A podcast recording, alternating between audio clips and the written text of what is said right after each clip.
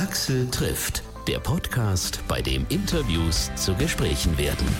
Herzlich willkommen zu einer neuen Folge. Ich bin Axel Metz. Vielen, vielen Dank fürs Hören und auch fürs Weiterempfehlen. Das führt dazu, dass dieser Podcast weiter stetig mehr Hörer und Abonnenten findet. Heute spreche ich mit einem Erzgebirger, der ausgewandert ist und der in der Ferne das Musikmachen für sich entdeckt hat.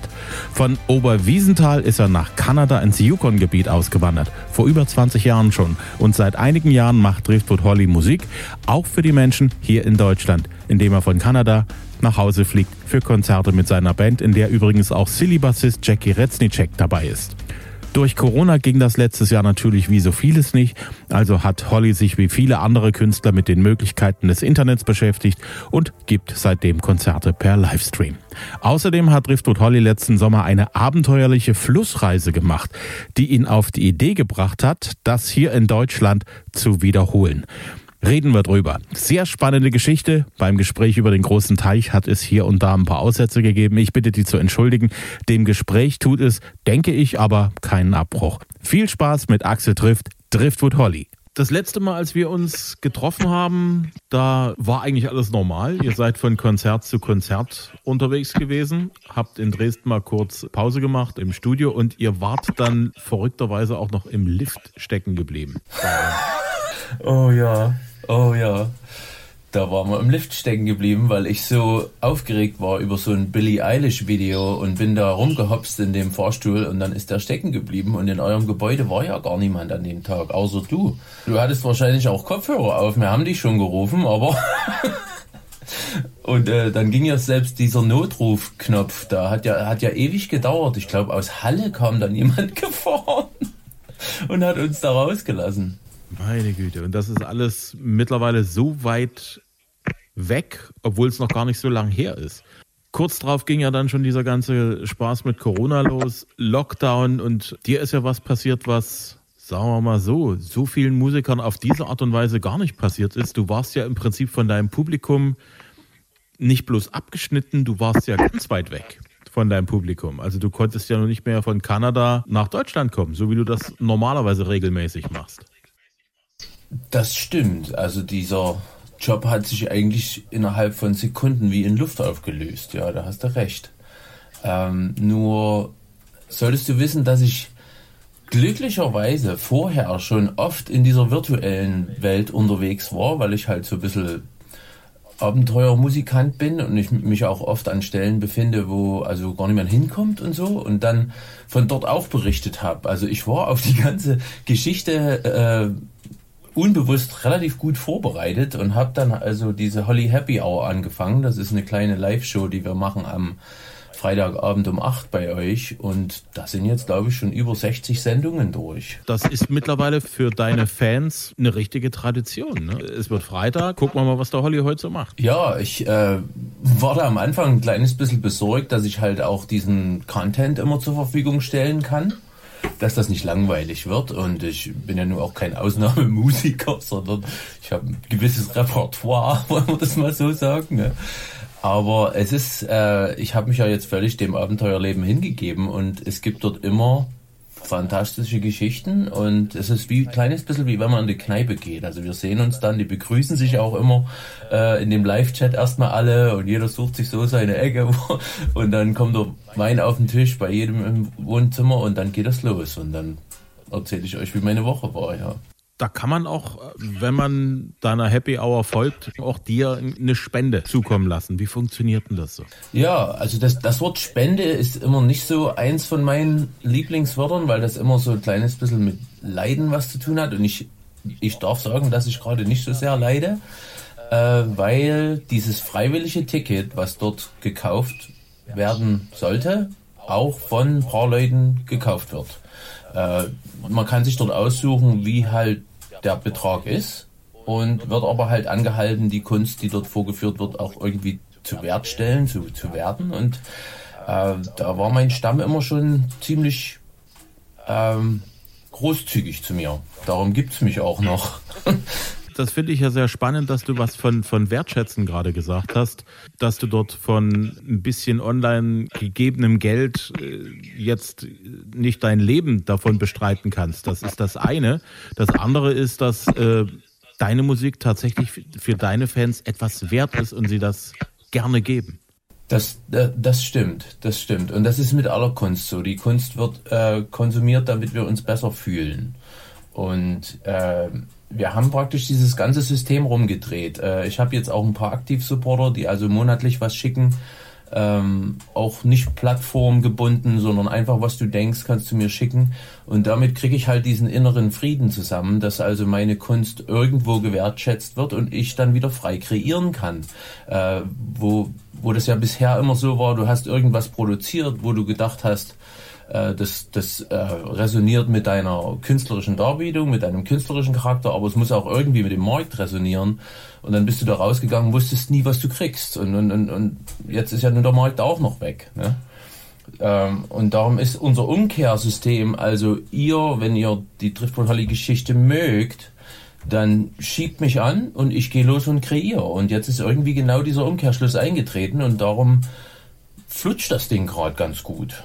Hm. Wie viele Leute sind da so im Schnitt dabei, wenn du eine Happy Hour gibst? Also jetzt sind es immer so zwischen 70 und 100. Äh, es gab mal eine Zeit, da war das über 200 und aber dort haben wir uns jetzt so ein bisschen eingepegelt. Äh, wir hätten es gern größer, aber wir wissen nicht, wie wir es machen sollen.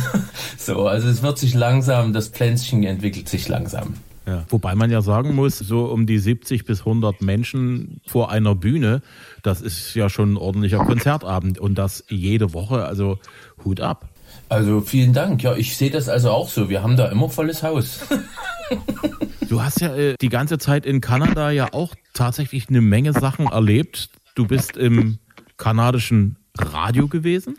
Wie sind die auf dich gekommen? Ähm, naja, ich bin ja ganz gut zu finden, ne? weil ich halt auch so Public-Sachen mache. Also ich bin halt auch Musiker und äh, habe schon Skulpturen gebaut und so. Und äh, da werden dann Leute auf dich aufmerksam. Und äh, Dawson City hier im absoluten Westen von Westkanada äh, ist natürlich auch so ein bisschen das Ende der Straße. Und hier haben sich so ein paar bunte Leute angesiedelt, die halt auch von Medien auch gern mal besucht werden, weil wir halt doch alles so ein bisschen abenteuerliche Persönlichkeiten sind. Nochmal einen Schluck Kaffee getrunken. Bei mir ist jetzt gerade erst Mittag und bei dir ist glaube ich um 8. Ähm, das ist auch so eine Sache, wenn ich die Holly Happy Hour mache, dann ist halt bei mir Mittag hier schon Showtime. Das sind wir ja wir Künstler gar nicht gewöhnt. Das ist ja kurz vorm Aufstehen, musst du schon eine Show liefern. Ja, ich, äh, ich stehe dann immer drei Stunden eher auf, bin auch die Nacht vorher sehr lange auf und versuche die Show zu kreieren und zu aktualisieren. Äh, so ein bisschen ans Leben anzupassen. Ähm, aber ich, ich mag die Tage sehr, wenn die Show ist. Man ist richtig aufgeregt, man ist richtig wie Backstage davor und, und dann geht die Kamera an und dann, dann ist Happy Hour. Ja, ich fand das schon mal sehr spannend, dass dort also die kanadischen Medien dort sehr aufmerksam auf dich geworden sind. Du hast dort auch Konzerte gegeben, richtig? Ja, ich bin also auch mit meiner Berliner Band, also Jackie Resnicek und Basti Resnicek äh, und Pavel Oswald auch schon durch Kanada getourt. Also wir haben Toronto gespielt, da haben wir ein altes Piratenschiff ges gespielt und dann das Kino City Music Fest hier im Yukon. Also wir sind da auch schon ziemlich hin und her gekommen äh, und äh, zielen jetzt eigentlich so ein bisschen auf die Maritimes, auf die Ostküste, Neufundland, Nova Scotia. Da hat uns jetzt jemand äh, angeboten, uns mit dem Schulbus rumzufahren. Und da hoffe ich natürlich, dass die Jungs aus Berlin auch alle wieder da sind. Hm. Wie schwer ist es denn eigentlich so zwischen den Kontinenten, die Band aufrechtzuerhalten? In meinem Fall nicht so schwer. Äh, der Jackie, äh, der bei uns Bass spielt, ist ein totaler Nordland-Fan. Der hat sich hier oben schon immer rumgetrieben. So haben wir uns ja auch getroffen. Äh, und der Basti, ähm, der war noch nicht hier, aber der Pavel war schon mit hier. Der Pavel ist auch gerne mal verreist. Ähm, jetzt müssen wir nur unseren Trommler noch mit rüberbringen. Es ist eigentlich nicht schwer. Das, das Schwerere ist eigentlich, dass alle unsere Musiker in der Driftwood Holly Band natürlich auch in ihren größeren anderen Projekten drin sind und dadurch auch Tour ähm, Kalender haben, die ich dann irgendwie abgleichen muss. Das war eigentlich immer so unsere Jonglage. Wer, wer kann wann? Hm. Na gut, die Jonglage war im letzten Jahr relativ leicht beendet, weil eigentlich hatten alle irgendwie Zeit. Hier in Deutschland ist ja konzerttechnisch im letzten Jahr praktisch fast nichts gelaufen. Ja, das, das ist äh, super traurig und ganz, ganz hart für alle. Hm. Wie hast du denn so das letzte Jahr in Kanada denn erlebt? Also äh, ihr hattet ja auch mit Corona zu tun. Gab es sowas wie einen Lockdown auch in Dawson City? Ja, ja. Und ähm, also wir haben ja hier keine Fälle, weil wir relativ schnell Lockdown gemacht haben auch. Und ähm, dann ist es natürlich, wir sind natürlich auch viel weniger Menschen. Wir sind ja nur 40.000 auf einer Fläche von Deutschland. Ähm, und davon wohnen 10.000 in den Bäumen ähm, im Wald. Äh, bei uns ist das aber trotzdem alles relativ äh, genauso wie bei euch gelaufen eigentlich. Ja, und ich äh, muss aber ganz ehrlich sein, also jetzt mal von den Betroffenen der Krankheit abgesehen, für die, die natürlich, äh, äh, für, für, für, die ist das furchtbar, aber ich selber habe also mit dieser Entschleunigung kein Problem gehabt. Äh, ich habe mich da eher so ein bisschen gefreut, dass die Welt mal so ein bisschen angehalten hat und erstmal so, oh, das war ja alles viel zu schnell für mich. Und ähm, jetzt baut sich da halt auch so ein bisschen eine neue Gesellschaft auf, die vielleicht nicht mehr so ganz so schnell unterwegs sein wird. Und das gefällt mir eigentlich so. Äh, ich habe dann auch hier mich viel um mein Grundstück gekümmert, habe also Sachen gemacht, die man schon lange mal machen wollte, bis dann eine Abenteuerfirma auf mich zukam, äh, die mich angesprochen hatte, mein Hausboot den Yukon runter zu schippern. Und ähm, und ich habe dieses Projekt also erst abgelehnt, weil mir das für zu gefährlich äh, erschien. Da gibt's auch eine ganze Menge Stromschnellen und flache Stellen und natürlich die ganze Wildnis rundherum gewickelt, dass ich das erstmal für nicht möglich gehalten habe. Wir haben aber dann weitergesprochen und die waren also so into it, die wollten das so gern haben, dass wir dann echt äh, die Wooden Pearl, mein kleines Hausboot, in ein Schiff umgebaut haben und die über den Lake LaBarge 700 Kilometer den Yukon-Fluss runter gefahren haben und da ist ein Film drüber gemacht worden. Und auf diesem Film ist mir dann erstmal so richtig äh, die Idee aufgegangen, wow, man kann ja vom Wasser äh, performen. Und ich fühle mich da draußen halt super wohl. Und so hat sich das dann in äh, viele, viele Nebenprojekte und viele, viele Zukunftsprojekte ähm, entwickelt. Hm. Da wurde ein Film drüber gemacht. Ist das ein, so ein Filmbericht fürs Fernsehen gewesen oder ist das ein längerer Film? Kann man den irgendwo sehen? Den wird man sehen können. Wir hoffen, dass der das auch ins deutsche Fernsehen schafft.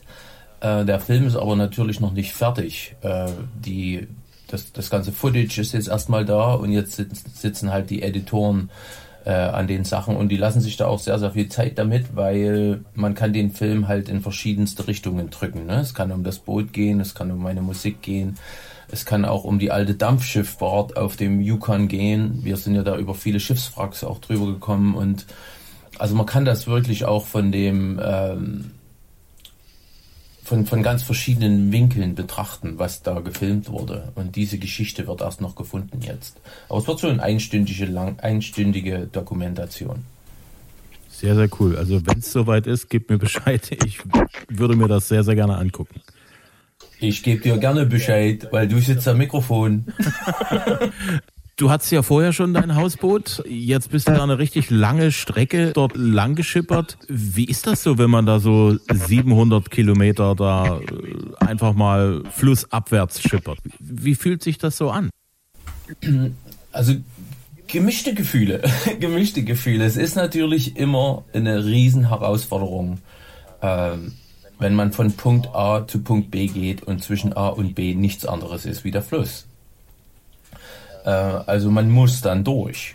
Und äh, das betrifft halt alle Bereiche. Das betrifft äh, dein Essen, das Benzin, was du mit hast, das alles hält, die Gesundheit des Hundes, deine Gesundheit, die Gesundheit der, des Teams, was mit ist.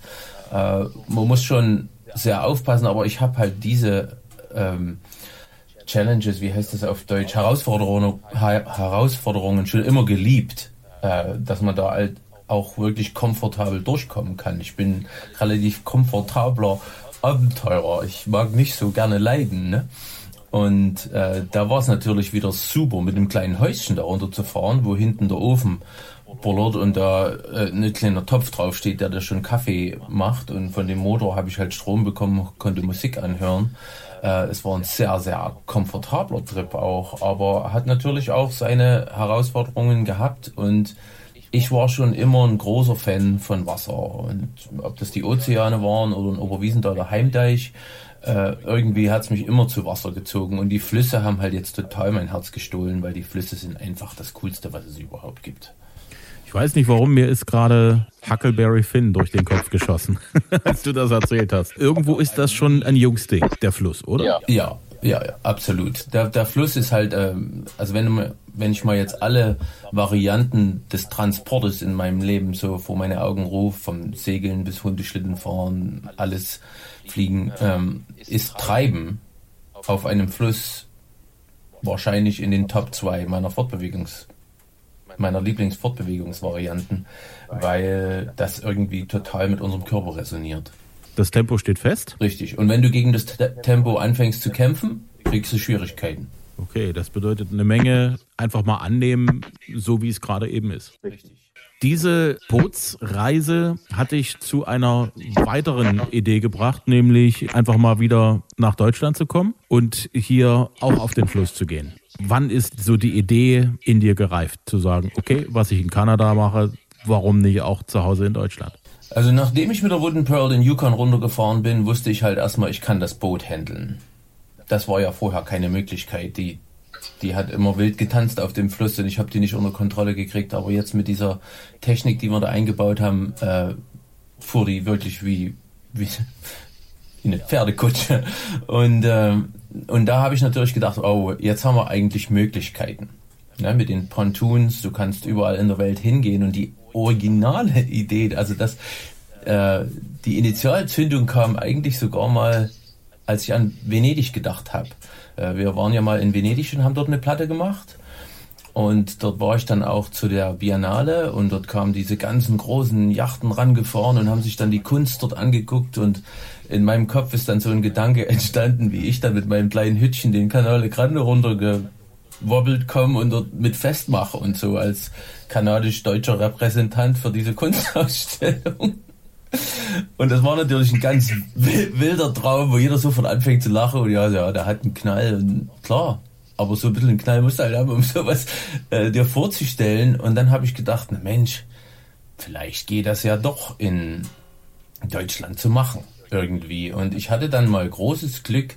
Vor ein paar Jahren habe ich ein Konzert gespielt auf der Störtebecker in Tangermünde. Das ist so ein kleines Hotelboot, Gaststättenboot. Äh, und da kam ähm, die Hausmeister der Elbe, die, die, die, die Eisbrecher fahren und die, also die Maintenance Crew von der Elbe zum Konzert und äh, die haben mich dann auch auf so ein Schiff eingeladen auf der Elbe, da am nächsten Tag mal mitzufahren und äh, die Jungs habe ich dann mal interviewt und habe gesagt, Mensch, was, was würde denn passieren, wenn ich jetzt hier in meiner Holzkiste runtergebummelt komme? Darf ich das? Könnt ihr da mal in diese Bücher gucken, was ich alles darf?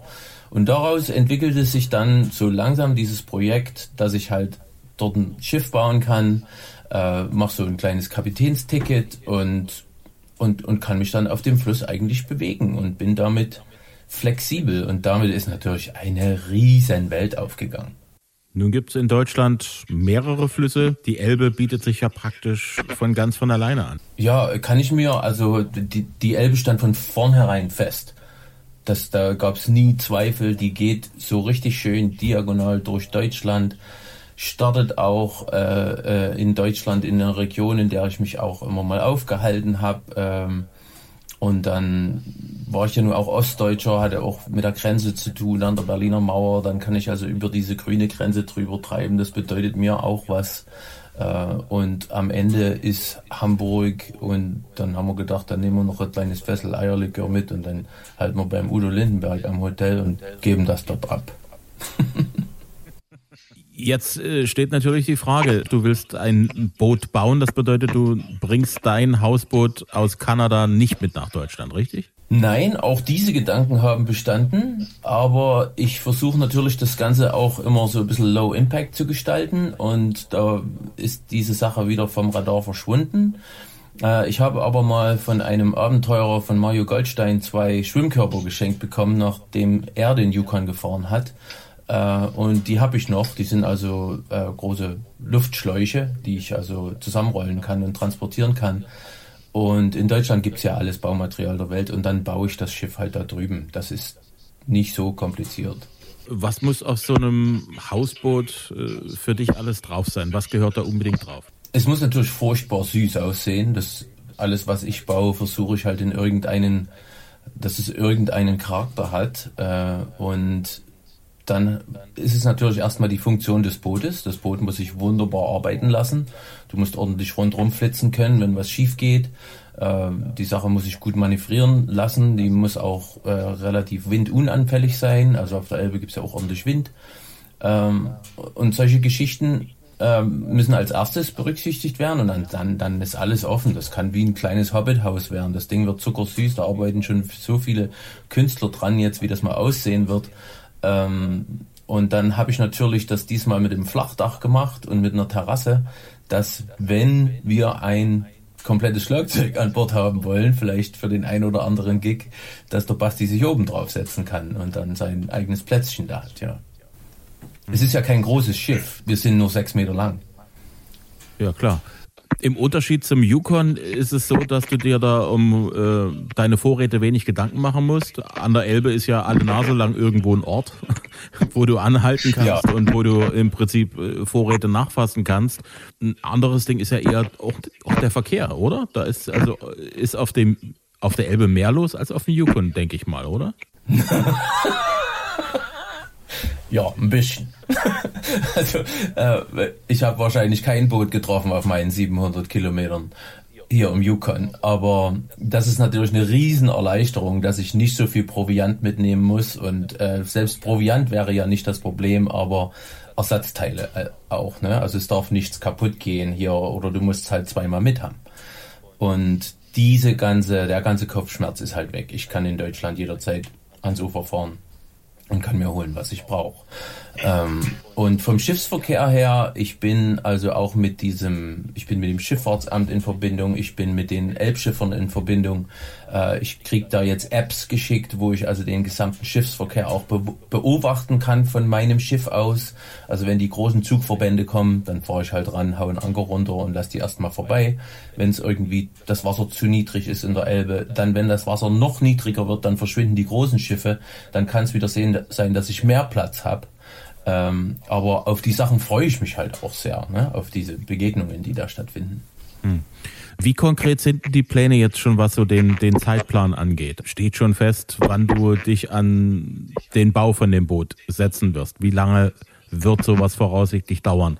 Wann willst du ins Wasser gehen? Und äh, wann willst du deine Tour dann halt runterschippern, die Elbe runter? Also ich bin äh, im Juni drüben und fangen an, das Boot zu bauen. Wir haben ein ziemlich cooles Team da zusammen. Äh, das wird wahrscheinlich einen Monat dauern, bis wir das komplett mit Anhänger und Aufbauten, Motor-Adjustments und sowas und dann auch die Dekoration, die, die Soundanlage, die Lichtanlage ähm, wird schon einen Monat dauern. Und dann wollte ich eigentlich Juli und August schippern und dann vielleicht Anfangs, Anfang September so es möglich sein sollte, noch ein kleines Abschlusskonzert irgendwo geben äh, und dann wieder nach Hause fahren. Alles schon doch ziemlich konkret mittlerweile, was die Planung angeht. Ja, ja, weil es läuft ja auch unser Fundraiser schon. Also die Sache wird stattfinden. Ähm, wenn jetzt kein super Lockdown kommt, wo man also nicht einreisen darf oder so, sich gar niemand bewegen darf oder so, was ich nicht glaube. Ich glaube, im Sommer wird sich das wahrscheinlich eher wieder ein bisschen lockern. Dann fahre ich das Ding runter und kann auch live vom Boot live streamen und kleine Mini-Picknick-Konzerte spielen, wo Leute auf Decken in dem korrekten Abstand sitzen. Äh, wollen da auch keine, keine unregulären Sachen machen, sondern ich habe Respekt vor der ganzen Geschichte. Aber es wird halt wie ein riesen Heimatkundeunterricht. Ich kann also auf der Elbe auch die Dampfschifffahrt besuchen, die Werft will ich besuchen. Äh, viele Künstler, die lokal dort vielleicht mal mit an Bord kommen könnten und mal so ein One-on-One-Interview mit denen zu machen. Da gibt es also ganz, ganz viele Nachfragen. Hast du vielleicht auch noch ein paar Ideen, denke ich? Ich würde da schon ganz gerne die Sache ein bisschen mitverfolgen. Das wäre uns sehr angenehm und äh, ich werde mich auch mit den Naturschützern treffen, die die Auenwälder betreuen oder die Elbfischer. Ich bin ja hier am Yukon auch Fischer. Äh, dann treffen wir uns auf dem Fluss. Ich mache einen kurzen Bericht über die Elbfischerei. Ist doch super klasse, was die da mit den Aalen machen und alles. Ähm, da gibt's ja so viel zu sehen, die, die Elbphilharmonie dann da unten oder diese ganze Region in Magdeburg, Tangermünde rum, wo ich auch viele Freunde habe. Jetzt, das Wort hat sich schon ziemlich den Fluss runter begeben. Also wir sind da schon erwartet dort unten. Das ist sehr, sehr angenehm. Wow.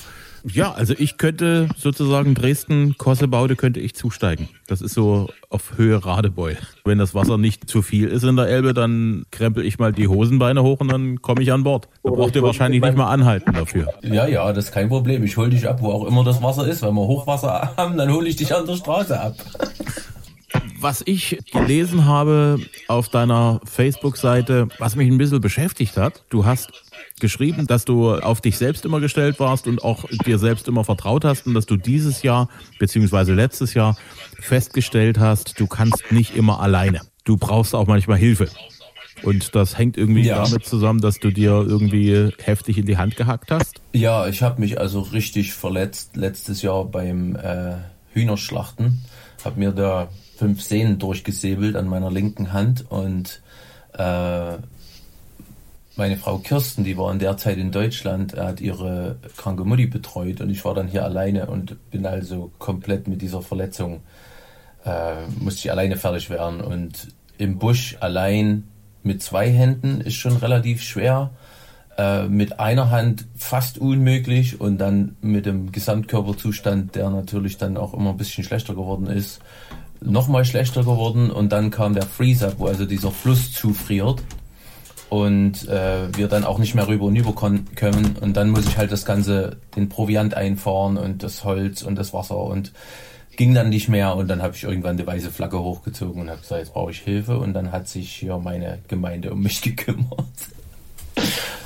Das ist irgendwo ein schwieriger Moment, weil man ja als, als Mann immer irgendwie der Meinung ist, solange ich nicht zugebe, dass es mir schlecht geht, geht's mir auch nicht so schlecht. Also ziehe ich weiter durch und wird schon noch irgendwie gehen und ich krieg das irgendwie hin. Nun ist das hier bei uns in der dicht bevölkerten Welt in Europa das eine Ding, da kann man immer irgendwie noch relativ schnell zum Arzt. In der Einsamkeit, in der Weite Kanadas nochmal eine andere Nummer. Hast du lange gebraucht, um zu akzeptieren, dass du jetzt Hilfe brauchst? Da bin ich wahrscheinlich glücklich, äh, ein glücklicher, weil das fällt mir nicht so schwer. Ich habe schon immer mehr so an Stämme geglaubt, wie an Einzelpersonen, weil wir ja auch nicht alle alles können. Also kann man ja auch nicht immer alles machen. Ähm, das ist mir nicht so schwer gefallen. Was mir schwer gefallen war, äh, umzugehen mit dem Thema, dass vielleicht meine meine Möglichkeit, das wieder selber zu machen, nicht wiederkommt, weil ich so schwer verletzt war. Und da kam so eine Traurigkeit mit rein, wo ich gedacht habe, wow, also vielleicht ist jetzt nicht nur das Gitarrenspielen weg, vielleicht ist jetzt auch meine Wildniszeit zu Ende, die ich so sehr liebe, weil ich einfach nicht mehr äh, in Knoten machen kann oder weil ich einfach, ne, und da, da gab es eine Zeit, wo es mal fast so war, als wenn ich meine Hand verliere. Und äh, das war ganz hart. Ja im großen Bild, äh, was Menschen leiden in der Welt natürlich nicht, aber für mich persönlich, das war, das war der härtere Punkt, ja. ja. Wie weit bist du jetzt wieder, was so die Beweglichkeit der Hand angeht, der Finger? Ich habe mich nochmal wieder verletzt, ich habe nochmal mit dem Hammer draufgehauen. Und das heilt jetzt gerade wieder ab. Ähm, passiert halt dann auch gleich noch mit. Aber insgesamt habe ich ganz, ganz großes Glück gehabt und äh, viel, viel Hilfe und ich bin wieder 95 Prozent da. Aber die restlichen fünf kommen auch nicht wieder. Das wird so ein bisschen, ja. Aber damit kann ich jetzt sagen, ich kann nicht Gitarre gut spielen, weil ich meine verletzte Hand habe. Also endlich eine Ausrede. Kannst du damit doch relativ zufrieden sein mit dem Ausgang von der ganzen Geschichte? Äh, absolut, absolut. Und ich hatte auch, wie gesagt, viel Glück. Ich war alleine zu Hause, als, als es passiert ist. Ich konnte es nur, konnte nur selber damit umgehen und äh, musste halt dann auch wirklich sehen, dass ich nicht hier wegtrete und sowas. Und da hätte die ganze Sache noch ganz anders ausgehen können. Äh, ist aber, wie gesagt, alles gut gegangen. Ja, ich bin sehr glücklich da, dass wie das alles geworden ist. Also ich bin echt gespannt. Halt uns auf dem Laufenden, was deine Bootstour angeht. Ja, jetzt läuft halt gerade der Fundraiser. Ähm, das ist noch eine wichtige Sache. Wir versuchen also diese ganze Sache vorzufinanzieren, damit wir dann nicht irgendwas an den Fluss machen müssen, was wir nicht wollen, weißt du? Und 20.000 brauche ich für die Aktion. Dort sind auch ganz viele Künstler schon involved, die jetzt, also beteiligt, die Kunstwerke herstellen während dieser Zeit, die dann dort versteigert werden und solche Geschichten. Wir malen auch ein Bild, was den Fortschritt unserer Geldsammlung äh, widerspiegelt, wo wir unsere Vision von dem Elbtrip in eine Gemälde umwandeln. Das wird also im besten Sinne des Wortes ein Gesamtkunstwerk. Absolut. Und es ist auch ein riesen Lichtblick für die Leute, dass die endlich mal von diesen schlechten Nachrichten umblenden können auf, oh wow, hier passiert was richtig Gutes, was richtig Sicheres und was richtig Bereicherndes irgendwie für alle. Ja. Ich danke dir sehr, wünsche dir einen schönen Tag, grüße deine Frau und wir hören voneinander. Vielen Dank für deine Hilfe. Axel trifft Driftwood Holly. Abgefahrene Sache, die er davor hat, mit dem Hausboot von Bad Schandau nach Hamburg zu fahren. Aktuelle Infos dazu findet ihr auf de.driftwoodholly.com oder auch auf seiner Facebook-Seite. Und als nächstes spreche ich mit dem Shootingstar der deutschen DJ-Szene Purple Disco Machine über neue Musik und was so für ihn ansteht in diesem Jahr. Immer Dienstag gibt's eine neue Folge, immer kostenlos, wo es Podcasts gibt, zum Download und zum Streamen auf Apple Podcast, Google Podcast, auf Amazon, Podigy, Overcast dieser Spotify, auf Audio Now, jetzt auch neu auf TuneIn und auf hitradio RTL.de.